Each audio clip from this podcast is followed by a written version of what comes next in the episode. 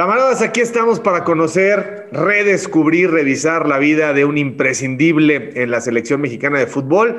En nuestro balompié, una referencia obligada cuando hay que hablar de fútbol gallardo, de fútbol con compromiso, de meter la pierna y de entregarte a tu profesión, pero al mismo tiempo de ser un respaldo para el compañero y obviamente el corazón de los equipos en los que estuvo, asumiendo la capitanía, el liderazgo, mi querido Miguel, que esto no es sencillo en este México, ni en el de antes, ni en el próximo. Asumir responsabilidad como líder, hay que tener madera. ¿Cómo estás, Miguel? ¿Cómo va la vida? Gracias por tu tiempo. Gracias, Javier, por tus palabras. Gracias por darme este espacio con la audiencia que tienes, con tus seguidores.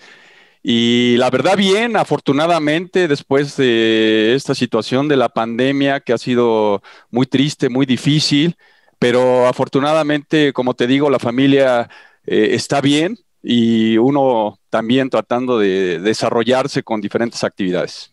Y tú también, mi querido Miguel, rumbo a los 60, todavía falta un poquito, fuerte, con salud. Eh, cuando vuelves la vista para atrás y rebominas la memoria, ¿qué recuerdos te dejó el fútbol? ¿Qué enseñanzas te dejó el fútbol?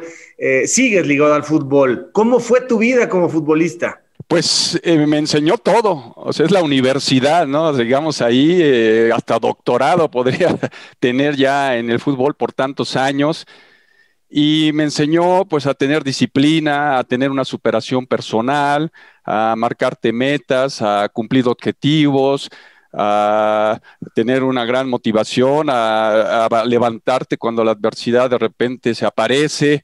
Eh, eh, es toda una experiencia, son muchos años y en cada temporada era una temporada diferente, problemas diferentes, eh, triunfos diferentes y la verdad es que eh, si volviera a nacer, sería nuevamente futbolista.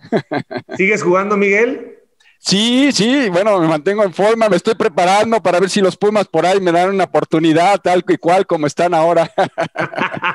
y sigues fuerte, sigues bien, ¿cómo está tu resistencia? ¿Cómo está el cuerpo después de tanto kilometraje? Porque hay que tener como ya en el retiro etapas largas de descanso para que todo se regenere, ¿no? Pero te paras en una cancha y vemos algo parecido al Miguel de, las grandes batallas. Sí, todavía sigo jugando bastante bien. Eh, bueno, bueno, ahora sí que hablar de uno no es lo mejor, pero eh, fui un afortunado a no tener fuertes lesiones. Sí tuve golpes muy fuertes en la cabeza, por ejemplo, en la cara tuve más de 100 puntadas. Yo era guapo. y este y en las piernas no, no, no tengo ninguna lesión. Me cuidaba mucho, creo que eso fue clave para que eh, las situaciones no me afectaran, porque tengo compañeros que jugar fútbol hoy es situación extrema para ellos, ¿no? Entonces, este, sí sigo jugando, por ahí de repente se juntan algunos compañeros, se hacen juegos de leyendas y sí me invitan y tratamos de hacerlo, ¿no? Lo haces ya de otra manera, ya cuando vas a cabecear y de repente cuando vas a algún choque y tratas de cuidarte y de cuidar a los demás, ¿no?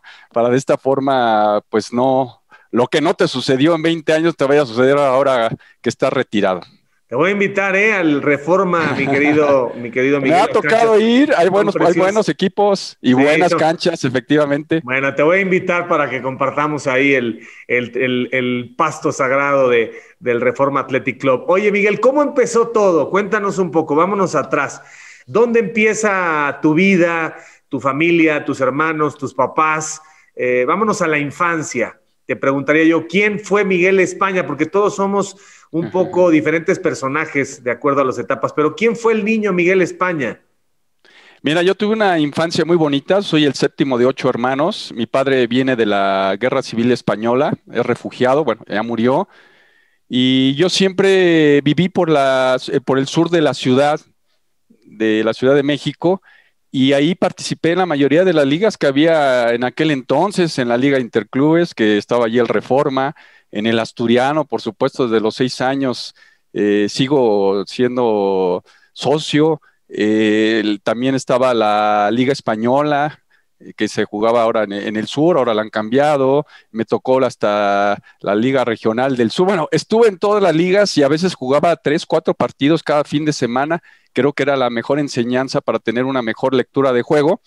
Y por esos azares del destino, yo creo que el ser futbolista te marca eso, te marca que el destino te pone en esa ruta.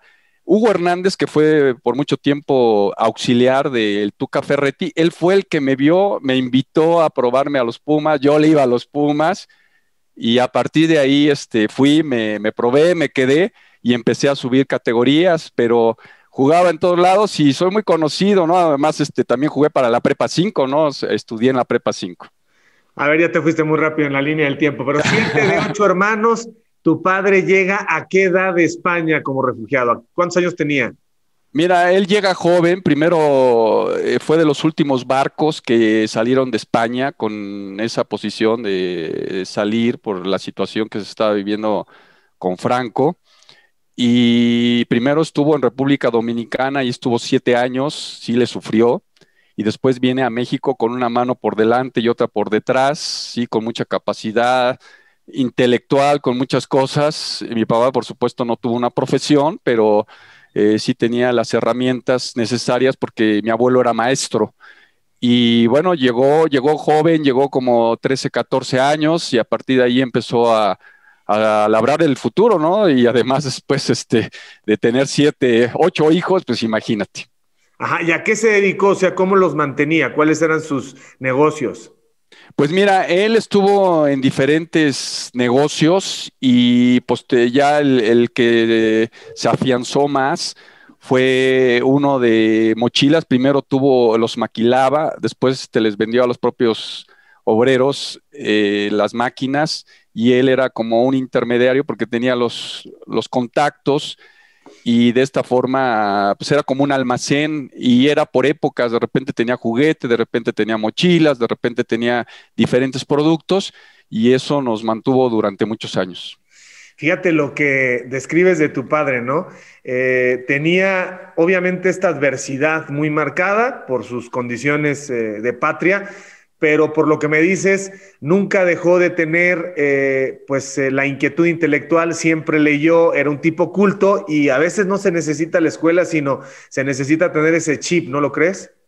Sí, era todo un autodidacta, ¿no? Y hablar con él era realmente una gran enseñanza, ¿no? Pues bueno, para mí fue mi ídolo, fue una persona a la cual admiré porque sacó a mucha gente adelante y además hay ese sentido de solidaridad por todo lo vivido en la guerra.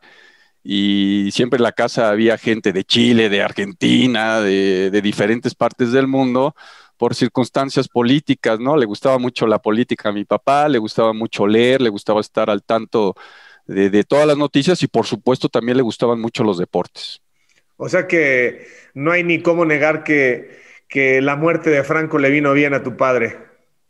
Sí, sí, sí. Eh, la verdad es que él en esa instancia nunca regresó, ya después pudo hacerlo y ya lo hizo. Bueno, ahora tengo dos hermanos que viven allá, una hermana y un hermano. Y bueno, las cosas han cambiado mucho y, francamente, pues ya, ya su contexto ya, ya, ya había quedado atrás, ¿no? Oye, y dime una cosa, ¿de qué pueblo de España son? Mi padre era andaluz, era de Málaga, de mala gana le decíamos, ¿no?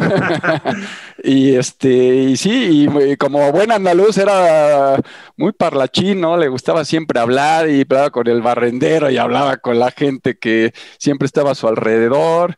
Eh, con el mismo Javier Aguirre teníamos esa identificación, ¿no? Porque también tiene una situación muy similar y llegamos a hacer algunas pláticas muy interesantes. Oye, ¿y dónde conoce a tu mamá? ¿Tu mamá también es española? No, mi madre es mexicana, la conoce por el propio trabajo.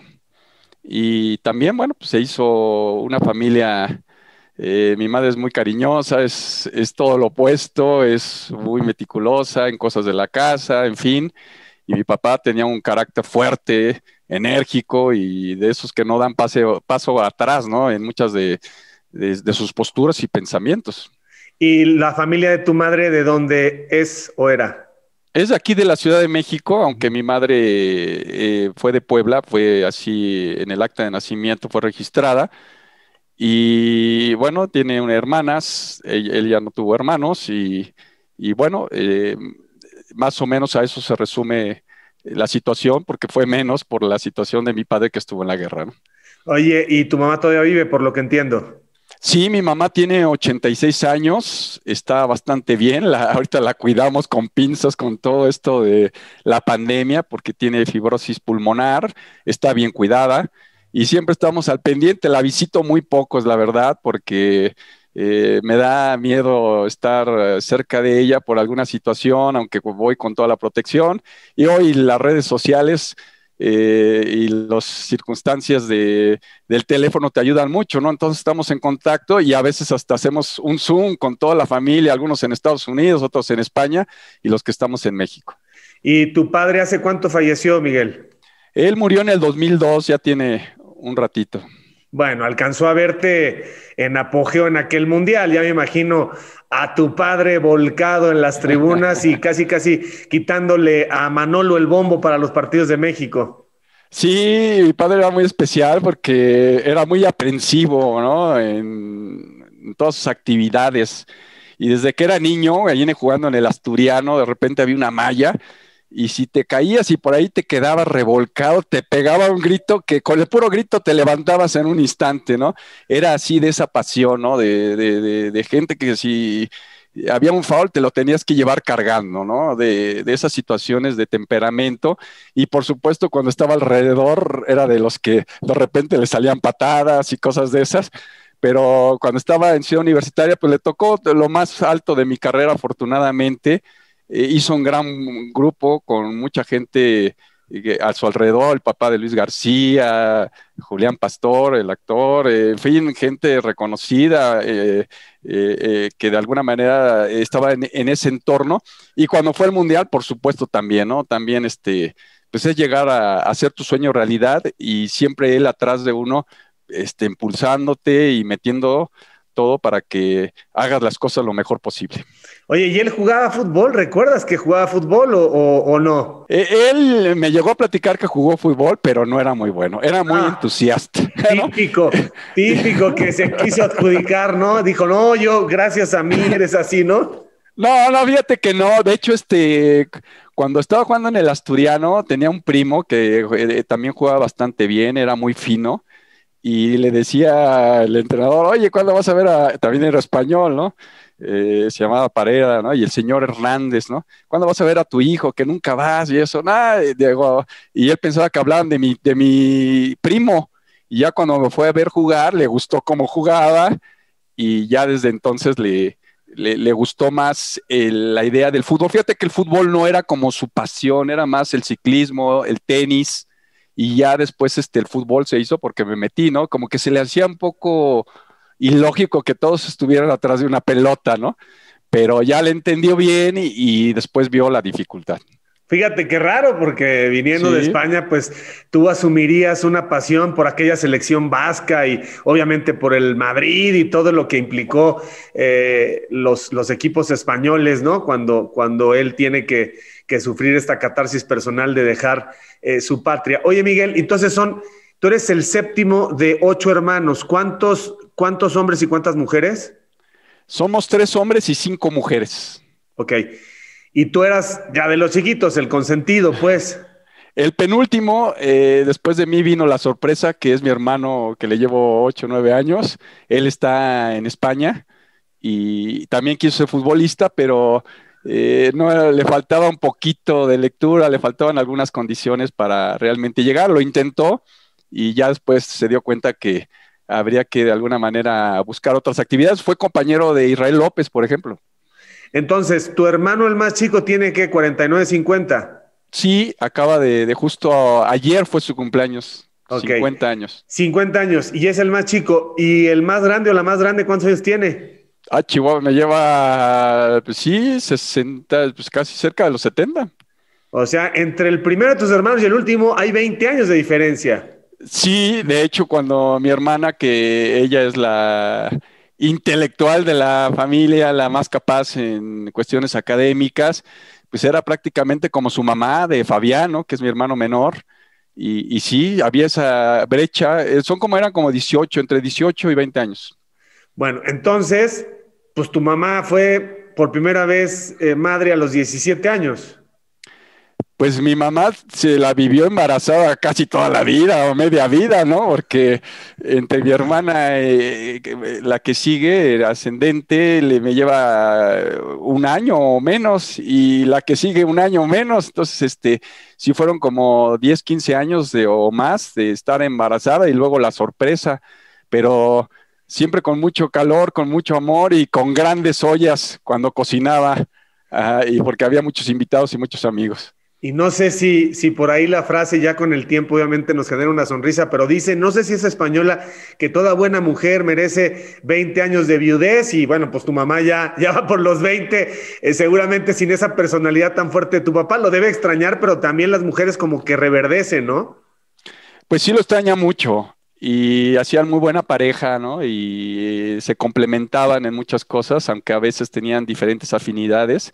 Mi mamá le gustaba mucho la yoga, le gustaba correr, eh, mi papá más el tenis, la lectura, mi mamá este, otro tipo de circunstancias, de manualidades, y se complementaban bien, ¿no? La verdad, ¿no? Y la verdad es que la infancia que yo tuve fue muy bonita, con mis hermanos, siendo muchos, pues ya te imaginarás las mesas, los juegos, y todo lo que conlleva.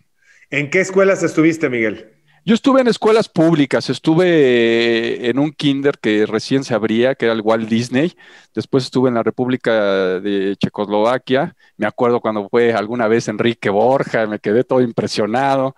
En la 150, en la Prepa 5 también estuve.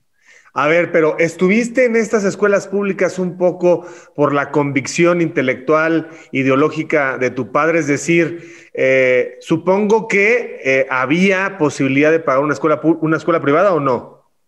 Eh, no, en ese entonces, porque los mis primeros hermanos sí les tocó. Después, ya los que seguimos, eh, ya no, y además no había la posición que hay ahora, ¿no? De tantas escuelas privadas que hoy encuentras aquel entonces, ¿no? Sí había, pero eran menos, y realmente muchos íbamos a escuela pública. Eh, mi padre siempre se preocupó por tener siempre eh, la protección de salud y íbamos al estudiano, nunca nos faltó nada cotidianamente. Eh, comida, eh, situaciones de ropa, en fin, pero con ocho hermanos era muy difícil tenerlos a todos en escuelas privadas. Oye, Miguel, te ubico perfectamente, no soy psicólogo, pero te ubico perfectamente en cuarto de primaria, en la fila de adelante participando, tratando de aprender, siendo serio, comprometido con el grupo, diciéndole al que está junto, cállate que no puedo escuchar, respeta a la maestra. Ese liderazgo es, es nato. Supongo que eras así o me equivoco en el diagnóstico. Sí, sí era buen estudiante. Normalmente sí me preocupaba por sacar buenas notas, por estar en buena relación con varios maestros. Tengo muy buenos recuerdos. Me acuerdo de una maestra que se llamaba, no sé si todavía viva, Julieta Ricaño y ella nos, nos ayudó muchísimo. Tengo compañeros que todavía los veo desde kinder, o sea, le van a los Pumas muchos de ellos también. Entonces, este, eh, la verdad es que son cosas que, que, quedan ahí justamente por esa convivencia, por ese México que teníamos y que seguramente te tocó también, Javier, ¿no? De salías a la calle, jugabas en todos lados, yo viví siempre en la colonia de educación y desde, desde Avenida 3 veías de Tasqueña, todo eso eran campos de fútbol. Jugabas en todos lados y precisamente en la escuela jugabas las famosas coladeritas, ¿no? Con pelotas chiquitas y donde pudieras. Así es, un México que tristemente ya se nos, se nos escapó. Yo creo que desde, desde que más o menos tú jugabas el Mundial, poquito antes, desde principios de los 80, ahí empezó eh, a perderse un poco esta libertad y pues la realidad es que ya mis hijos, tus hijos conocieron eh, otro tipo de actividades en las tardes. Nosotros nos íbamos y ni quien se preocupara, los vecinos eran la familia. Este, nomás a veces si exagerabas un poco con la hora de regreso, pues había cierta eh, llamada de atención, pero era la calle, nuestro territorio, mi querido Miguel. Pero bueno, este, ya los chavos viven otras cosas y, se acordarán seguramente pues de las pantallas y de los videojuegos, para bien o para mal. Oye, ¿y juegas fútbol y destacas siempre? O sea, desde los 8, 10 años eh, te dicen, escuchas, te escogen en los equipos, porque esa es la mejor referencia, ¿no? Cuando haces las cascaritas, en donde sea, y eres el primero de los que eligen, ahí dices ando bien. Sí, sí, fui afortunado en eso, de que me, elegían en, en el estudio, por ejemplo, así fue la invitación, jugando ahí en, en uno de los pateaderos un entrenador me vio, me invitó, me quedé y empecé a destacar. Lo de Hugo Hernández, hace rato lo mencionaba, fui, me probé, me quedé en la selección juvenil del 83, también pasó algo muy parecido. Estaba en Pumas, decidí en algún momento, aunque me había ido bastante bien, de repente la inmadurez me hizo salirme. Eh, porque ya no tenía las condiciones, algunas cosas no me gustaron, también la escuela, y me salí y Miguel Mejía Barón fue el que me rescató y me dice, vete a probar allá con Mario Velarde y busca alguna oportunidad, ¿no? Y como era una selección que se estaba rearmando seis meses antes de un mundial, me parecía algo ilógico, pero fui, me probé y me quedé y también este, tuve esa posibilidad. Algo de lo que tú me estás diciendo, pues sí he sido marcado por esa fortuna y porque creo que entiendo ciertas cosas de, de ir mejorando día a día. Oye, y cuando empiezas a jugar fútbol de niño, tus ídolos, dices que le ibas a Pumas desde chavito. ¿A quién veías en la tele? ¿Quién te inspiraba? ¿A quién te querías parecer? Bueno, Enrique Borja era inevitable, ¿no? Porque era un tipo que era muy carismático, o lo es hasta la fecha, sus famosos cuentitos, todo lo, que de alguna manera se marcó y salió de los Pumas, ¿no? Eh, me acuerdo de Mario Velarde, de, de Cabalceta, de Echeverry, ¿no? Entonces, este, sí había algunos jugadores de, antaño que, marcaban un poco eh, esa posición, ¿no? Pero obviamente no había tantos equipos televisados, ¿no? Entonces, este, eso también te creaba un conflicto, ¿no? Y de alguna manera, pues veías un poco más al América, veías un poco más al Cruz Azul de los setentas, como el Gato Marín, me tocó este, e, e, esa ocasión ir al estadio cuando ganan 4-1 al América. Entonces, este, sí, sí, sí se da eso, ¿no? No, no, no, no hay ahora las redes sociales que puedes ver a Ronaldo, que puedes ver a, a quien quieras en cualquier parte del mundo. Oye, Miguel, y otra pregunta, a ver, cuando vas creciendo y te vas acercando al tema del fútbol profesional, ¿tu padre siempre apoyó o, había esta consideración de decir, no sé, Miguel, sigue estudiando, es muy difícil, eh, porque muchos papás con mucha noción de la experiencia, ¿no? Y de el contexto de los entornos, de pronto dicen, ponte a estudiar y hasta que no termines de estudiar, pero hay otros papás que dicen, no, ¿sabes qué? Este, voy a acompañar tu sueño y lo voy a impulsar. ¿Cómo fue tu padre cómo fue tu madre en ese sentido cuando empezaron a ver que te acercabas al fútbol profesional? Exigente, sí, me dijo, la escuela no la puedes dejar, tuve que cambiar mis horarios, ya cuando estaba en prepa tuve que ir al horario vespertino y de esa manera ir en la mañana a entrenar y después ir a la escuela, así te costaba un poco de trabajo, sobre todo después de comer, porque pues ahí resientes un poco el cansancio, te da un poco de sueño, pero era el convenio que tenía con él. Y ya después cuando ya estaba en la antepuerta, que estás en esos filtros, que ahí se quedan muchos jugadores, pues ahí ya, ya hubo más posibilidad de, de dar un poco de flexibilidad, ¿no?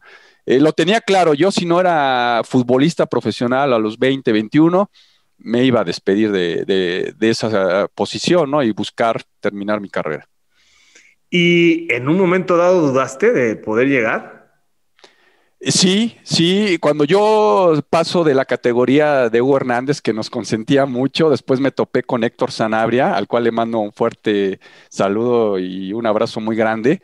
Me costó trabajo porque Héctor era más, más serio, más, más rudo incluso en los trabajos físicos y no acabé de tener esa armonía. De todas maneras, me fue muy bien porque en la reserva profesional fuimos campeones de, esa categoría, pero este es un poco inmadurez, un poco confianza, también no estás físicamente al 100 y te falta mucho por aprender.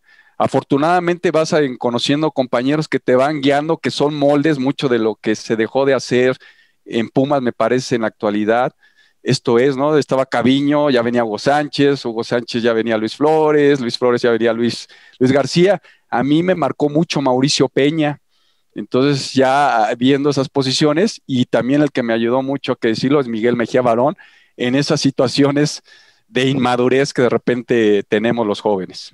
Pero traías las cargas de temperamento, de liderazgo, de muy buena eh, fuerza física. O sea, siempre hay que evaluar un poco el todo en un jugador de fútbol que esté en ciernes y que quiere llegar a la primera división.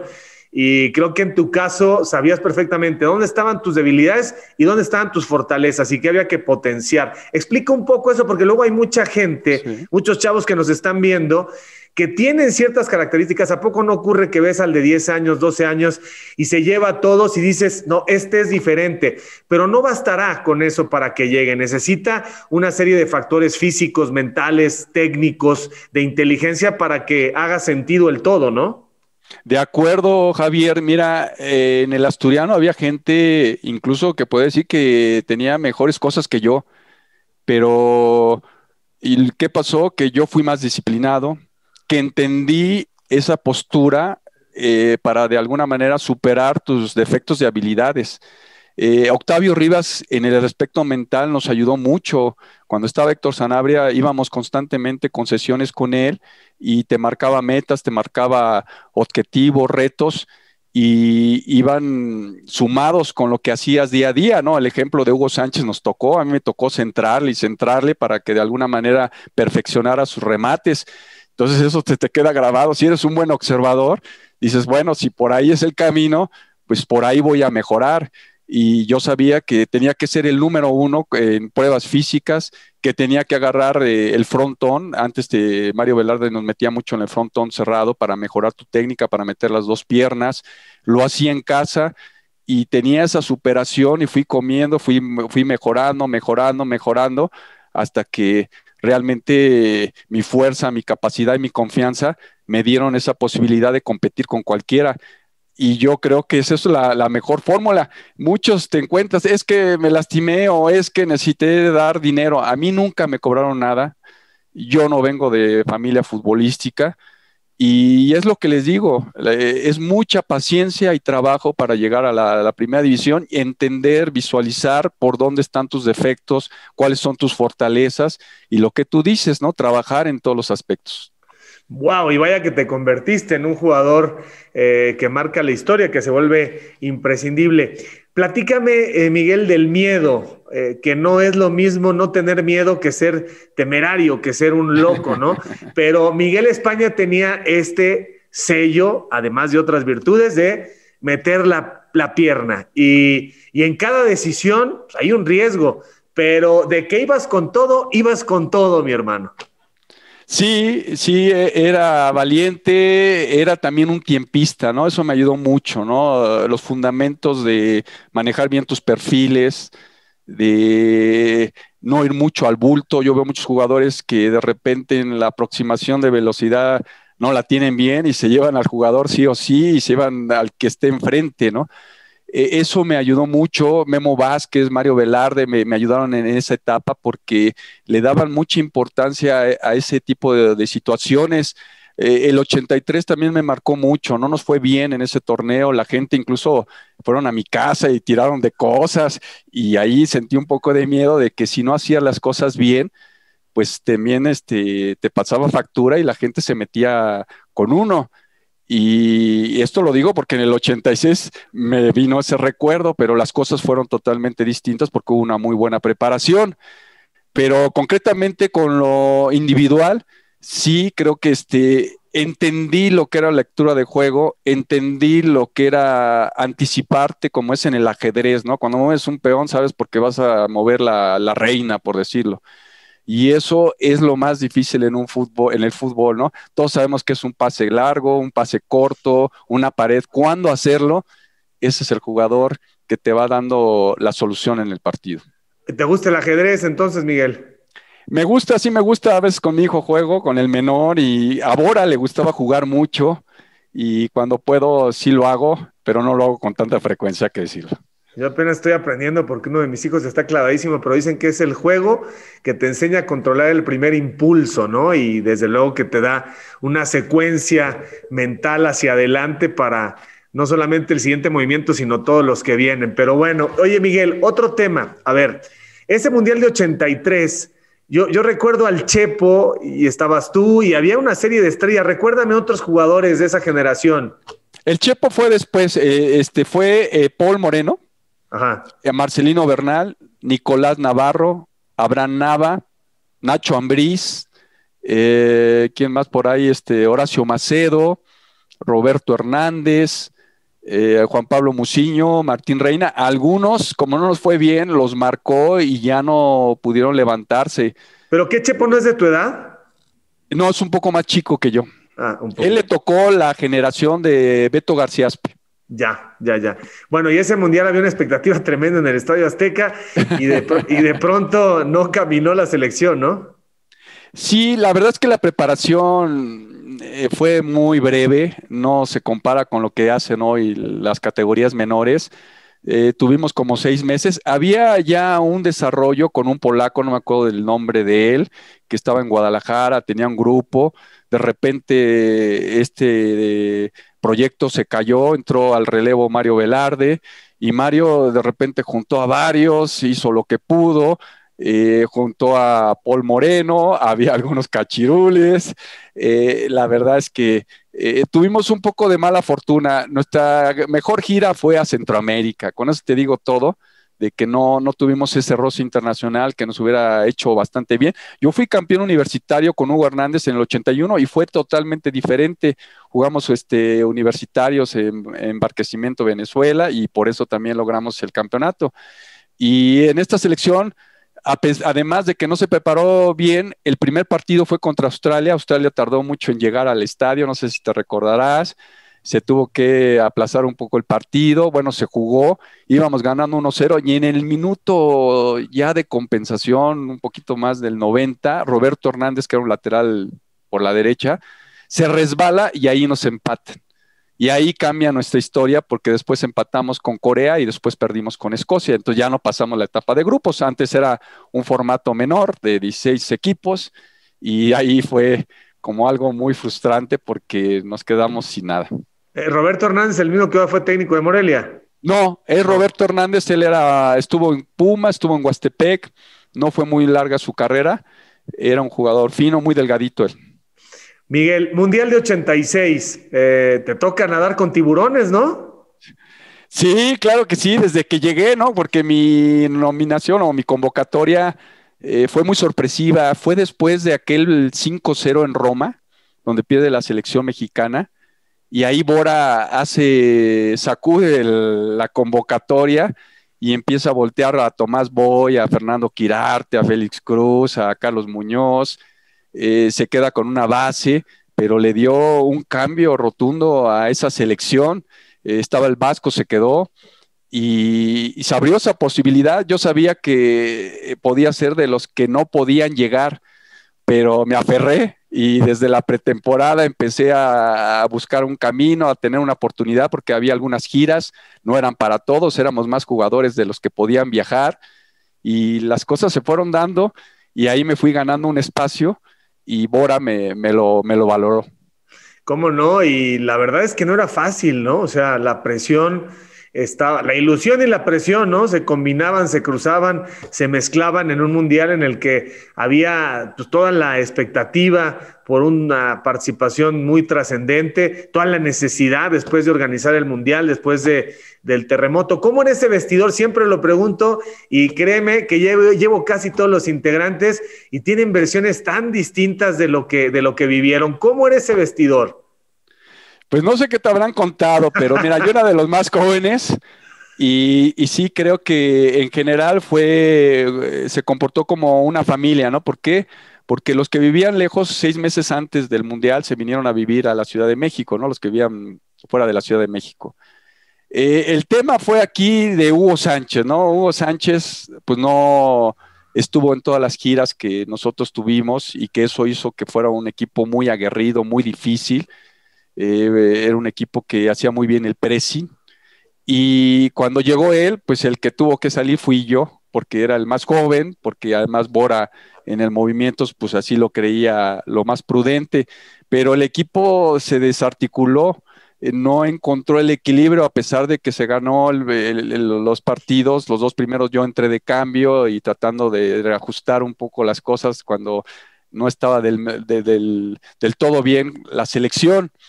Pero eh, eh, en general fue bueno el ambiente, no fue lo ideal, ¿no? Porque me hubiera gustado que que la armonía hubiera sido prácticamente total, ¿no? Vaya la redundancia, ¿no?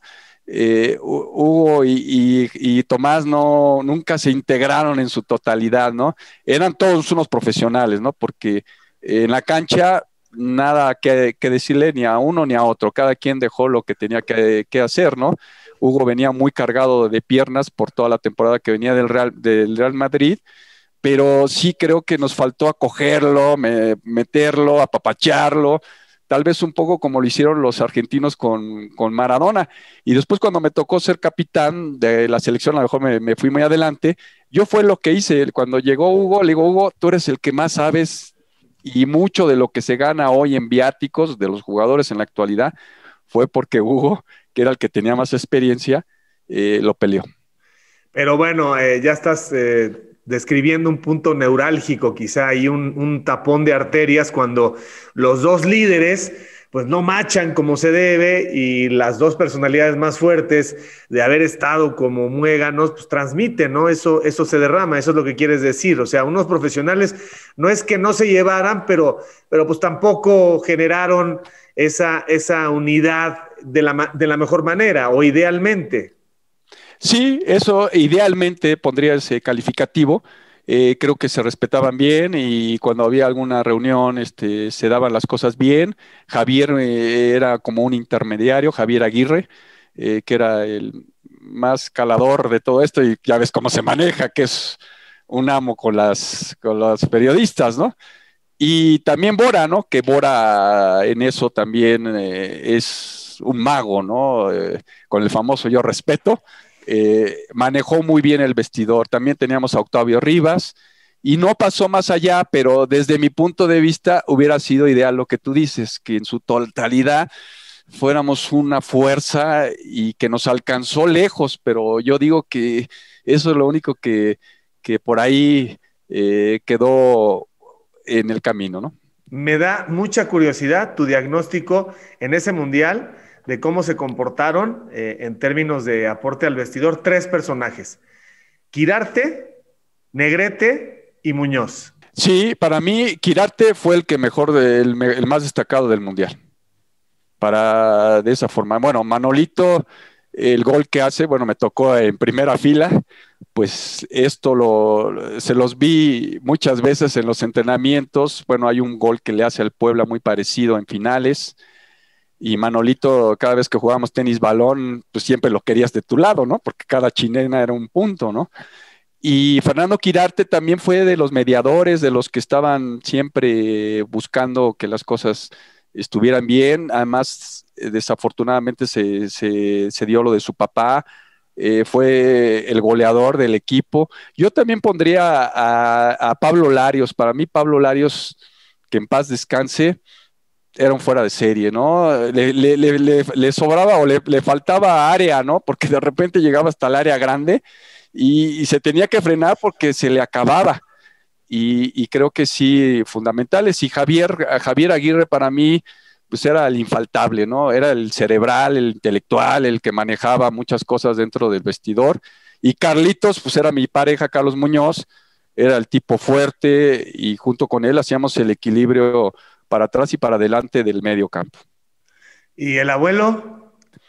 El abuelo, pues todo un personaje, ¿no? Y, cuando entraba eh, le daba otra posición, le daba otro sentido al ataque, eh, por cómo venía, eh, venía con una inercia muy buena, era rápido y de esa forma le daba mucha alegría, le daba frescura a la selección. Oye, Miguel, y bueno, seguramente te lo han preguntado cantidad de veces, pero lo de Monterrey contra Alemania. Eh, la historia del fútbol mexicano se revisa eh, cada cuatro años en ese contexto, ¿no? Ya casi, ya cerca, pero no. Y todo el mundo dice, bueno, si los alemanes así no se derritieron en Monterrey y si ni en penales, pues eh, ¿cuándo vamos a tener una coyuntura así? Cuéntanos qué pasó ahí, cuéntame, cuéntame al paso de, de ya medio siglo que vamos para allá este, tu sentir, tu pensar. Mira, lo que tocas es un tema profundo, ¿no? De eso del 20 para el peso, ¿no? Por decirlo así. Eh, sería hasta de un programa, ¿no? Mira, en ese partido habrá que remontarse a la etapa de grupos. Nosotros quedamos en primer lugar de, la etapa de grupos. Normalmente nos hubiéramos quedado en el Estadio Azteca, pero por circunstancias de la propia federación y hasta por falta de confianza del grupo, eh, buscaron proteger al segundo lugar. El segundo lugar fue el que se quedó en el Estadio Azteca y el que partía era el primer lugar. Entonces, este, pues, este, la situación es por querer hacer una cosa salió de otra manera. El chiste es que fuimos a Monterrey, veníamos muy motivados porque el mejor partido que tuvimos fue contra Bulgaria, con la cerecita del pastel, con el golazo de Manolo Negrete. Y llegando allá, la verdad, este, hay cosas que son imborrables, ¿no? Porque había un pasillo desde el aeropuerto hasta, la, hasta el hotel de muchísima gente. Después, cuando fuimos al estadio, los mosaicos de la bandera tricolor. Y el equipo llegó bien, llegó bien eh, de la mitad para atrás, podríamos decir, ¿no? Y para mí creo que hizo mejor trabajo esa selección de la mitad para atrás que de la mitad para adelante. Y el partido fue difícil, ellos se aclimataron bien a la situación de, Nuevo León, porque ya estaban ahí desde hace unos días, se habían jugado un partido eh, y era un equipo con mucha experiencia, con buenos jugadores que sabían manejar los tiempos, que no regalaban nada. Y así fue el partido. Para mí fue un partido trabado, un partido de pocas posibilidades de gol. Ellos tuvieron un cabezazo que la saca bien Pablo Larios. Y después nosotros hicimos el desgaste, pero también hay que decirlo, no con tanta profundidad. Eh, hubo una situación de ahí un gol que nunca supimos que, que se marcó, el gol del abuelito, y que a la larga, pues este, pues se tuvo que alargar. También después vino la expulsión de ellos. Después Javier se expulsa tontamente porque estábamos presionando, presionando, presionando. Y ya cuando expulsan a Javier, otra vez el partido se volvió difícil, soso, complicado. Y después ya cuando llegaron los penales, pues los penales este, ellos lo tiraron muy bien y nosotros nosotros no, no lo tiramos bien, ¿no? O sea, eso fue la historia y ahí en los penales pues ya había gente de los atacantes que ya no estaban en el terreno de juego o que no estaban en las mejores condiciones. Ya, pues un capítulo que ahí queda. Miguel, tu presente, ¿cómo está? Cuéntanos qué estás haciendo. Eh, probaste los medios de comunicación un buen rato con esa sensibilidad, con esa sobriedad, con ese muy buen eh, fondo en la reflexión. Ahora, ¿qué estás haciendo? Si de pronto alguien te llama para dirigir, ¿estás listo? ¿Estás puesto? No, no te puedes ir hasta la tumba, vas a dejar de estar vinculado al fútbol. Así es, Javier. Claro que sí, sí, sí hay una oportunidad, por supuesto, la analizamos. Eh, por ahí he tenido algunas invitaciones y no las he tomado porque son, han sido como muy, con mucha incertidumbre y no me he equivocado. Eh, me instalé un, largo tiempo en los medios de comunicación, eso también de repente ya no te ubican como entrenador, te ubican más estando como analista. Ahora me dedico a mis negocios, a mis actividades eh, particulares con mi mujer y de esta manera llevando y desarrollándote eh, plenamente, ¿no? He sido un afortunado, ¿no? dentro de, de, mi vida de dedicarme a cosas que siempre me han gustado y hoy por hoy pues sigo, lo sigo haciendo y sigo cerca, cerca digo, cercano al, a todo lo de lo que está sucediendo en el fútbol, pero ahorita no estoy en, eh, cercano en algún puesto, ya sea como analista, ya sea como dentro de la institución o en alguna situación relacionada. Oye, tienes, tienes un hijo ahora pequeño de tu segundo matrimonio y los grandotes de tu primer matrimonio, ¿verdad?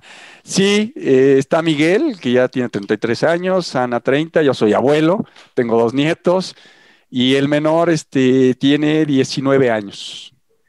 Ya eres abuelo y entonces, ¿y, cómo, cómo es eso, Miguel? Pues así es la vida, me casé joven, eh, la verdad es que estoy muy contento porque tengo dos nietos magníficos Juan Pablo y Juan Carlos, y la verdad, eh, traviesos como ellos solos, pero eh, simpáticos también. No, ya me imagino, o sea, es una bendición ser un abuelo joven como tú, ¿no? Pues sí, eh, la verdad es que no me duran, se cansan antes que yo, ¿no? Sí. pero, pero la paso muy bien con ellos, además les gusta ir al parque, les gusta, les llevo otras actividades, yo no soy mucho de, de las consolas y cosas de esas, o de los teléfonos. y la paso muy bien con ellos cuando eh, de alguna manera los veo. Con la pandemia los veo muy poco, ellos están en Metepec, que es otra cosa que hay que considerar, estuvieron en Chiapas, pero cuando los veo, los veo con mucho gusto. Oye, em, ahora que tenemos al Tata Martino y que tenemos a Lozano y que tenemos a Jiménez y que vemos a Macías, y que están los chavos estos que no saben si ser de la selección de Estados Unidos o de la mexicana, pero ya nos están robando esa materia prima. La gente dice, bueno, a ver, Miguel, platícanos, el año que entra es el Mundial, o sea, a pesar de que es a finales del año que entra, pues es el año que entra. ¿Cómo está el panorama para la selección mexicana de fútbol? Para lo mismo de siempre, este, ves un potencial mayor, más allá de todo lo que puede pasar en el camino, ¿no? Eventualidades, etcétera que son estadios muy diferentes, el clima, todo lo que tú quieras, ¿no? Cómo opera la Federación Mexicana de Fútbol de manera sui generis en el tema negocio, desarrollo deportivo. Pero hoy, si le pregunto a Miguel España, dile a la gente, vamos a lo mismo, vamos a más, vamos a menos, ¿en qué basas tu, tu determinación? Mira, son varias cosas. El proyecto de selección, pues a veces deja mucho que desear, ¿no? Eso que quede claro. Eh, el sentido del Tata Martino me gusta porque maneja todo con buen sentido común. O sea, lo ves cuando habla, cuando hace sus movimientos, lo que plantea. Eh, no se ha casado solamente con los jugadores que están jugando en Europa, también voltea a la Liga Mexicana, está haciendo una mezcla. Eh, creo que es un tipo inteligente, un tipo con experiencia y que a la hora de expresarse lo hace de manera coherente. Eh, ¿Qué veo de la selección con respecto a los jugadores? Me gusta lo que está haciendo Raúl Alonso Jiménez. Desafortunadamente, pues ahora eh, está en recuperación. Es una pena. Para mí era lo mejor que teníamos hasta el momento que estaba jugando. Lo del Tecatito también es muy interesante. Irving Lozano. Eh, creo que ese frente está bastante interesante. En el medio campo creo que por ahí lo veo bien balanceado. Me preocuparía un poquito más de la parte de atrás, ¿no? Los centrales, por ahí no acabo de, ver un Claudio Suárez, un Rafa Márquez consolidado. Sí veo a Héctor Moreno, pero Héctor Moreno ya va más de salida y los que han estado de alguna manera han sido medio inconsistentes.